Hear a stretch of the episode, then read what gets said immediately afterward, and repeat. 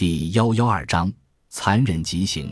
九月十三日，巴宾顿与他的共犯们面对审判，结果早已未审先判，但伊丽莎白女王坚持，在这个恐怖的叛国案之中，通常施加在叛国者身上的刑罚不适用。伯利男爵向海登爵士表示：“我告诉过女王陛下，死刑应以适当、有条理的方式执行，在众人面前对犯人施以极度的痛苦。”致死的方式一定要与各种新的谋反手法一样可怕。然而，女王陛下并不满意，但她要我向法官表达这个意见：死刑正常的执行方法，刽子手必须先确定犯人已死，才会除去他们的内脏。但伯利男爵认为，确保巴宾顿与同党的生命与折磨一直延续，直到惩罚够重为止。最后，他终于让女王同意他的看法。在审判期间，尽管巴宾顿以良好的态度承认了所有的犯行，但他坚持约翰·巴拉德神父是煽动这个阴谋的主要角色。在伦敦塔的受刑架上，巴拉德只提到阴谋，确有其事。伊丽莎白女王并不希望审判期间提及玛丽·斯图亚特的名字，但当审判委员会向他表示，如此一来这些证据就没意义时，女王才同意在起诉书与巴宾顿的自白书中可以保留玛丽·斯图亚特的名字。九月二十日，巴宾顿、巴拉德与另外五位共犯一同带着枷锁从伦敦塔丘前往霍尔本的圣吉尔平原，当地架起了特别高耸的断头台与刑架，在这里的大批民众面前，这些罪犯就要接受叛国者应得的最恐怖的极刑，一直到最后。巴宾顿仍坚称自己认为参与的是合法且值得称颂的活动。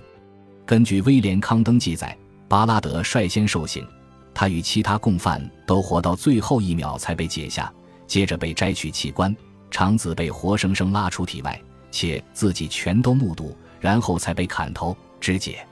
临死之际，巴宾顿则不断大喊：“耶稣，救赎我！”怀着报复心而来的人们。因他们眼前的残忍景象感到作呕，意外地对犯人产生了同情心。隔天，当剩下的七名共犯被带到刽子手跟前时，女王只好下令将罪犯吊至死亡后，才能去除内脏与肢解。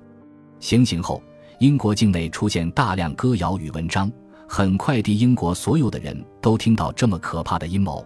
不只是枢密院，就连一般平民百姓。都怒骂着这个造反计划背后的主谋玛丽·斯图亚特，要求审判他、处决他。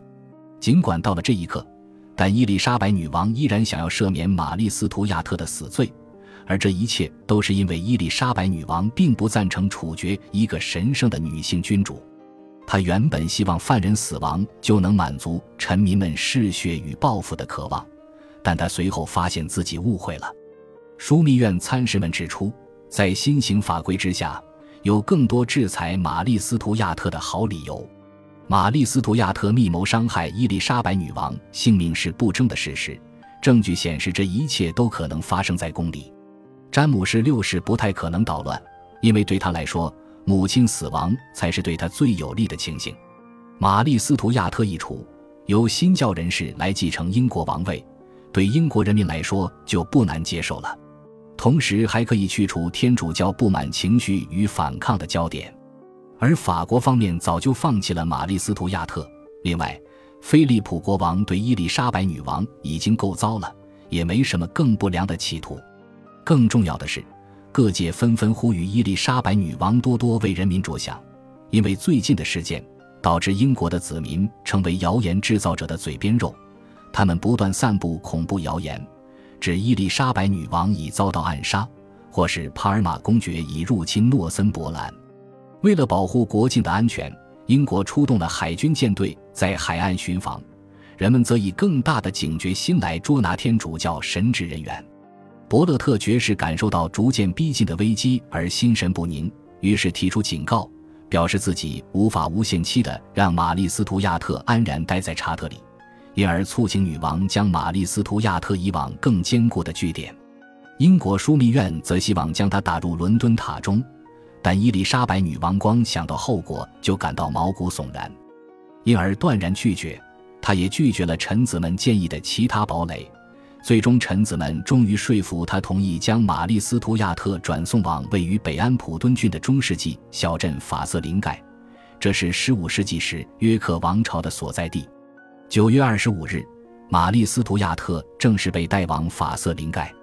目前依然可以确定，伊丽莎白女王绝不会让她的表侄女接受审判。然而，伊丽莎白女王透露，审判绝对有其正当理由。但她也知道，玛丽斯图亚特的支持者可能会说，苏格兰女王是外国人，不需要遵循英国法律，而且她是个神圣君主，任何举动只需对上帝负责。于是，这个烫手山芋般的问题就转交给一群英国律师处理。他们针对此事深入讨论后，认定伊丽莎白女王有权以1585年的关联法来起诉玛丽斯图亚特。接下来。伊丽莎白女王总算知道自己无力再阻止审判，于是她勉强同意指派三十六位调查委员，来自枢密院、贵族阶级与法律界人士，来鉴定证据并担任法官工作。到了九月底，这群人纷纷抵达法瑟林盖。委员成员包括伯利男爵、沃尔辛厄姆爵士、海登爵士与伯勒特爵士。以及两位天主教贵族蒙塔格与卢姆利，以确保审判的公正性。十月十日，忧心忡忡的莱斯特伯爵从荷兰来信提醒伊丽莎白女王，一切应依法办事。我们可以确定，莱斯特伯爵在写给沃尔辛厄姆爵士的信中表示：若要维护女王陛下的安全，我们必须做的就是让正义的地位大于政策。在这种非常时期，远离英国。让莱斯特伯爵感到挫折感相当大，他一直想要回国，运用他在女王面前的影响力，让他了解自己必须怎么做。十月十一日，法院开庭审理，但玛丽斯图亚特认定英国法院没有资格审理他，表示自己是神威显赫的女王，不需对英格兰平凡的律法俯首称臣，因此拒绝出庭。伯利男爵发现，情势照这样继续发展下去。对审判本身是相当危险的事情，因此呼吁他多多思考。身在英国，在伊丽莎白女王的管辖之下，一位自由君主的冒犯也需听令于女王陛下的法律。他告诉玛丽斯图亚特：“我不是他的臣子，我宁愿死上千回，也不要让自己成了他的下属。”玛丽斯图亚特勃然大怒。若是如此，伯利男爵警告他，就算他不在场，也得接受审判。海登爵士告诉他，审判过程中有民意的支持，可能对他有利，让他躲过对他不利的罪名。但伊丽莎白女王却写了一封冷酷的信给玛丽斯图亚特，你以各种不同的方式与手段企图取我性命，让我的王国陷入血洗的危机中。我一定要让你接受本国贵族士绅的审判，而我也将如临现场。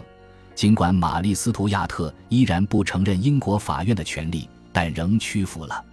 十月十四日，玛丽斯图亚特开始接受审判。他最主要的罪名就是密谋叛国，危害女王性命。英国政府方面只有严密的准备，才能确保审判以适切又合法的方式进行。但就如那个年代多数的国家审判一样，不准玛丽斯图亚特带任何辩护人来协助他，他只能自己为自己辩护。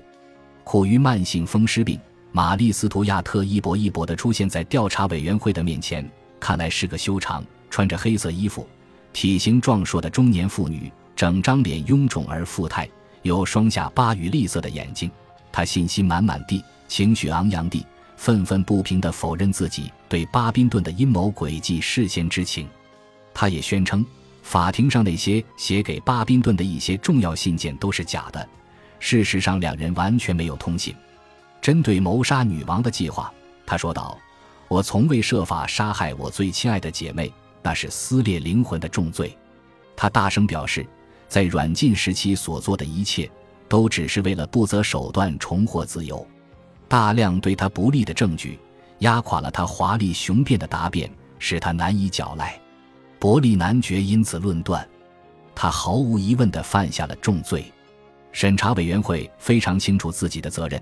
女王的信差抵达时，他们已经准备要宣布玛丽斯图亚特有罪。这天深夜，女王难以入眠，因而下令休会，十天后到伦敦重新召开侦查庭。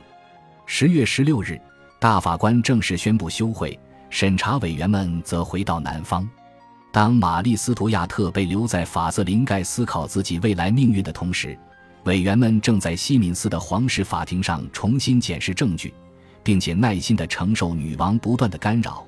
但愿女王陛下能够像各国君主一样，将审判的任务交给能以最理性的态度判断的人。沃尔辛厄姆爵士为此恼怒不已。重审过后，法官们的结论依然不变，只有一人反对。审判委员会宣布，玛丽·斯图亚特是计划刺杀女王的叛国同谋。在一五八五年关联法的规范下，他难逃死罪，同时也失去了王位继承权。法院并未宣判刑责，批准法院的判决是女王与国会的权利。